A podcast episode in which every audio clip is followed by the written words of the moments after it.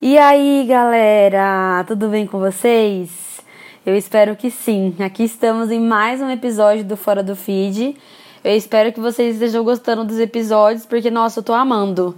Tô amando ouvir os feedbacks de vocês, ver que os temas têm sido relevantes na vida de vocês, enfim, muito feliz. E eu vou tentar hoje ser mais menos sucinta.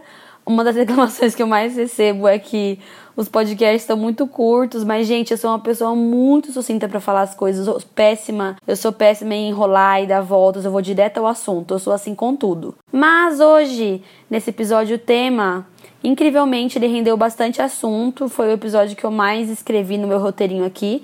Então, acho que vocês vão ficar orgulhosos de mim, felizes, que o episódio talvez seja um pouco mais longo. Se ele acabar não ficando um pouco mais longo, vocês me desculpam, vou tentar numa próxima. Talvez entrevistando pessoas os episódios fiquem mais longos. Isso já vai acontecer brevemente. E no episódio de hoje, eu vou falar com vocês sobre algo que eu sempre penso desde lá da minha adolescência, algo que eu sempre ouvi e sempre me incomodou e algumas vezes eu até pensei em falar sobre isso com vocês lá nos stories do Instagram, mas eu decidi aprofundar mais e deixar para falar aqui mesmo no podcast. E o tema é: por que que sempre depois é pior? A gente vai conversar um pouquinho sobre a mania que as pessoas, e isso inclui eu, você, nós, temos digitar para as outras pessoas como vai ser a experiência delas, baseado na nossa própria experiência de vida. É algo que eu acho que nos acompanha durante todas as fases da nossa vida, algo que a gente sempre vai ouvir das pessoas. E a parte mais importante que eu, que eu quero falar com vocês hoje, algo que a gente tem que se esforçar para não fazer também. Bom, eu não sei vocês, mas eu já ouvi muitas, muitas vezes, em todas as fases que eu tava da minha vida, que o pior ainda estava para acontecer, que o pior ainda estava por vir. Eu sou uma pessoa muito catastrófica, que espera sempre o pior, sempre acha que alguma coisa ruim vai acontecer. E eu acredito que ter ouvido isso demais, que o pior ainda vai chegar, só me ajudou a ser ainda mais catastrófica como pessoa. Então é assim, quando a gente tá lá no ensino médio e comenta com alguém que tá sendo muito difícil, essa fase de estudos, vestibular, sempre tem alguém para falar: "Não, espera a faculdade para você ver o que é ruim de verdade". Aí a gente entra na faculdade e a gente encontra outras dificuldades. Aí tem alguém que sempre fala pra gente: Ih, minha filha, aproveita porque é ruim mesmo é ter que entrar no mercado de trabalho, faculdade é fichinha. Ou, por exemplo, a gente casa e fala que tá feliz, aí sempre tem alguém para falar: Ih, mas é porque é o primeiro ano de casado. Você tem que ver, espera, espera chegar a, a crise dos três anos, aí você vai ver. Outro exemplo, a gente engravida, tá feliz tal. Sempre tem alguém para falar, nossa, aproveita muito agora, porque depois é horrível. Quando nascer as crianças vai ser assim, vai ser assado, vai ser de tal forma, vai ser muito ruim, vai ser muito difícil. Então, de tudo que a gente fala, sempre tem alguém pior, ou sempre tem alguém para falar que vai ser pior. Parece que é uma disputa de o que, que é pior, entendeu? Parece que a vida é uma grande disputa daquilo que é pior. Eu acho que as duas experiências que eu mais tive com essas frases de depois é bem pior foi no meu casamento e agora na gravidez. Eu e o Rafa, a gente teve um início de casamento normal, eu acredito. Foi muito bom, mas muito difícil ao mesmo tempo, então eu considero isso uma coisa normal. A gente estava bem deslumbrado, né? Por estar tá morando juntos, por se dar muito bem, por se amar demais, por amar, tá dividindo a vida. Mas ao mesmo tempo a gente também teve bastante fase de adaptação, de colocar né, as nossas expectativas no lugar, entre outros milhares de ajustes que acontecem no início do casamento. Só que me falaram tanto que o primeiro ano de casado era muito difícil que eu já entrei no casamento esperando o pior. E eu lembro que quando eu comentava com algumas pessoas, nossa, tá sendo tão gostoso, eu amo estar tá casada, muitas vezes eu ouvi, ih, Fernanda, é porque você tá no primeiro ano de casado.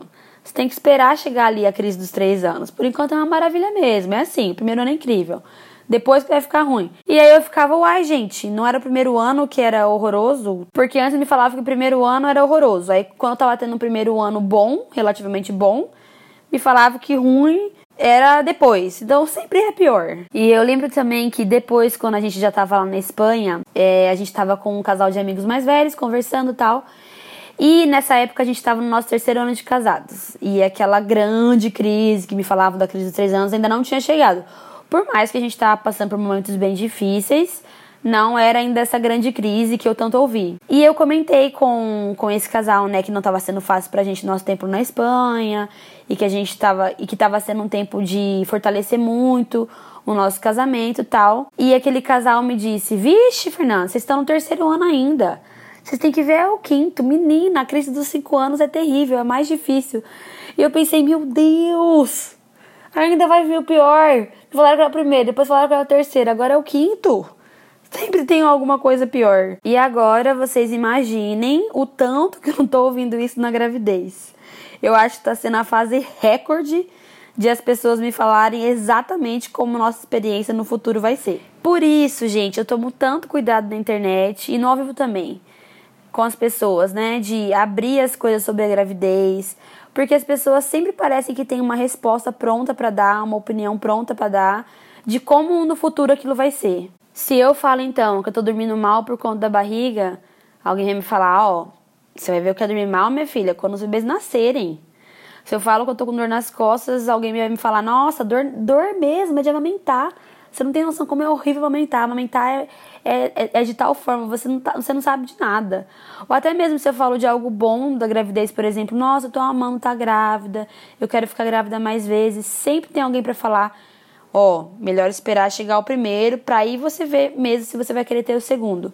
E eu já vi isso em várias vezes em rodas de conversas, né?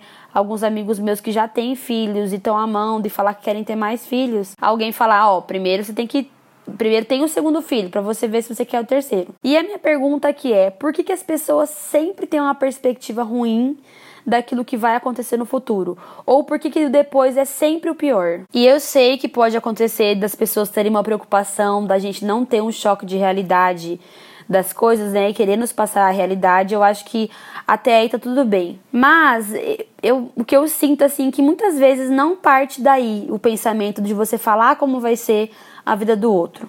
E quando eu falo de tudo isso, eu me incluo também, tá? Quantas vezes eu me senti muito tentada de falar para alguém que, que tá me falando alguma coisa e eu me senti muito tentada de falar, ó, oh, eu acho que vai ser de tal forma, hein? Porque de tal forma aconteceu comigo, eu falar para essa pessoa que vai acontecer assim com ela também. Foi então que eu comecei a refletir nesse assunto. Por que, que eu ouvia tanto isso ou por que, que eu me sentia tão tentada a falar esse tipo de coisa? E eu percebi que a gente faz isso basicamente por dois motivos. O primeiro é: a gente acredita que a nossa experiência pessoal é geral sempre e a gente quer sempre generalizar a experiência de todo mundo. Sim, é verdade que muitas coisas são fatos e acontecem de forma parecida na vida das pessoas, mas não necessariamente as coisas vão ser exatamente iguais. A gente pode sim se identificar um com o outro, se ajudar e aconselhar quando é pedido, e isso é muito positivo. Mas as nossas palavras serem o tempo todo determinantes na vida de alguém é muito chato. E olha como isso pode influenciar o nosso comportamento. Antes de eu casar, eu ouvi tanto que a vida sexual de recém-casados era de tal forma que eu entrei no casamento pensando, eu tenho que agir de tal forma, porque é assim que tem que ser. Não, não é assim que tem que ser. Eu, Rafa, nós vamos ter a nossa própria experiência nessa área e desfrutar de acordo com o que seja melhor pra gente. Eu já falei sobre isso um pouco no Instagram e depois eu quero fazer um podcast só falando sobre isso, sobre a expectativa da vida sexual no casamento. Enfim, voltando. E esses dias também eu dei exemplos nos meus stories do Instagram. Para quem não sabe, a gente tentou engravidar por dois anos e meio. E infelizmente a frase que eu mais ouvi foi: Fernanda, você não tá conseguindo engravidar porque você não relaxa. Quando eu ia no médico, eu via isso demais também. Quando você ficar menos ansiosa, aí você vai engravidar. E nossa, eu carreguei essa culpa comigo por muito tempo. Eu passei a achar que eu não engravidava mesmo por culpa minha. Ou que eu tinha que namorar e eu, Rafa, a gente tinha que namorar sem ficar pensando nisso. Agora você me fala como? Como falar para um casal que tá doido para ter um neném para não pensar nisso. Não tinha como, não tem como, pelo menos não pra gente. E eu acredito que as pessoas que me falaram isso, é, pode ser que elas tenham engravidado num momento de calmaria e por isso elas acabavam acreditando que as pessoas só engravidam quando elas relaxam. Isso é, acreditou que a experiência pessoal é generalizada. Ok, eu ouvi isso bastante. Mas agora eu quero contar para vocês em qual situação eu engravidei. Como eu disse, a gente tentou engravidar por dois anos e meio e a gente já tinha passado por vários processos, tentativas, tratamentos, remédios, cirurgia. E eu já estava no auge do meu cansaço e estresse com relação a esse assunto. E foi quando o nosso médico nos deu uma última alternativa antes da gente partir para fertilização in vitro, que para quem não sabe é algo caríssimo, era um dinheiro que a gente não tinha. A gente partiu para um tratamento chamado coito programado. Se você quiser dar um Google para você saber detalhes sobre ele, mas basicamente o tratamento é você toma algumas medicações e a gente teria 48 horas para ter relação. pra gente era como se fosse a nossa última chance. Eu lembro que até comentei com o Rafa, Rafa, eu não aguento mais, eu tô muito cansada. Se isso não der certo, eu quero por um bom tempo parar de tentar engravidar. Então, a gente estava muito pressionado, muito cansado, é, num nível altíssimo de estresse e pressão. E para juntar, naqueles dias eu fiquei muito doente, nos dias que a gente teria que ter relação. Então, assim, não foi nada lindo. Não foi numa viagem para desestressar, como me falaram que seria. Foram dias de muita pressão e estresse, tanto é que eu achei que nem daria certo. E deu. Tô aqui com dois bebês na minha barriga, que inclusive estou mexendo nesse exato momento. Foi a situação mais linda da vida que eu desejo para todo mundo? Não. Teria sido muito melhor numa viagem na praia, num momento descontraído para relaxar? Sim, mas essa não foi a minha experiência e ponto. Se alguém hoje vier me falar que vai fazer esse tratamento, e eu também não vou falar para essa pessoa que vai ser ruim, horrível ou como vai ser, porque no final para ela vai ser diferente para mim. Pode ser que seja parecido, pode ser que não. Eu acredito muito assim que passar por tudo isso foi muito positivo na minha vida.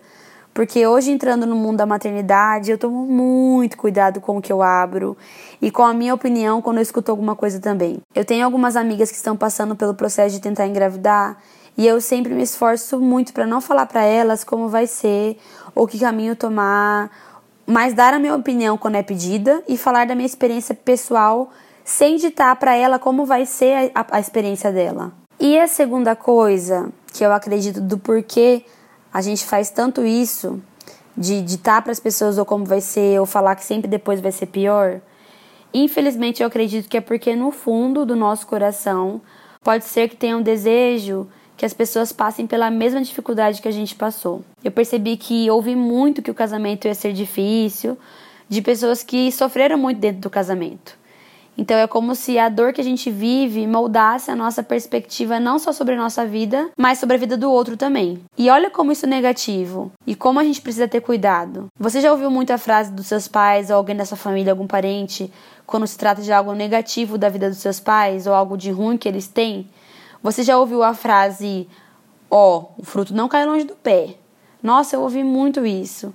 E isso ditou muito meu comportamento também, por justamente acreditar nessa frase. Eu vou dar um exemplo bem pessoal aqui para vocês. Eu já pedi permissão para meus pais para falar sobre isso.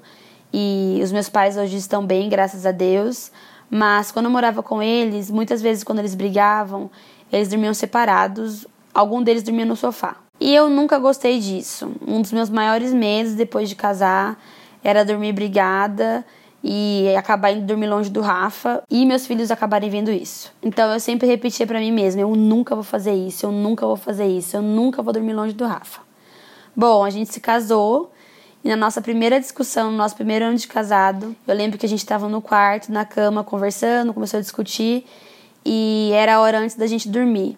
Adivinha o que eu fiz? Eu peguei meu travesseiro, eu fui andando em direção à sala, ao sofá, morrendo de chorar, me odiando por estar tá fazendo isso.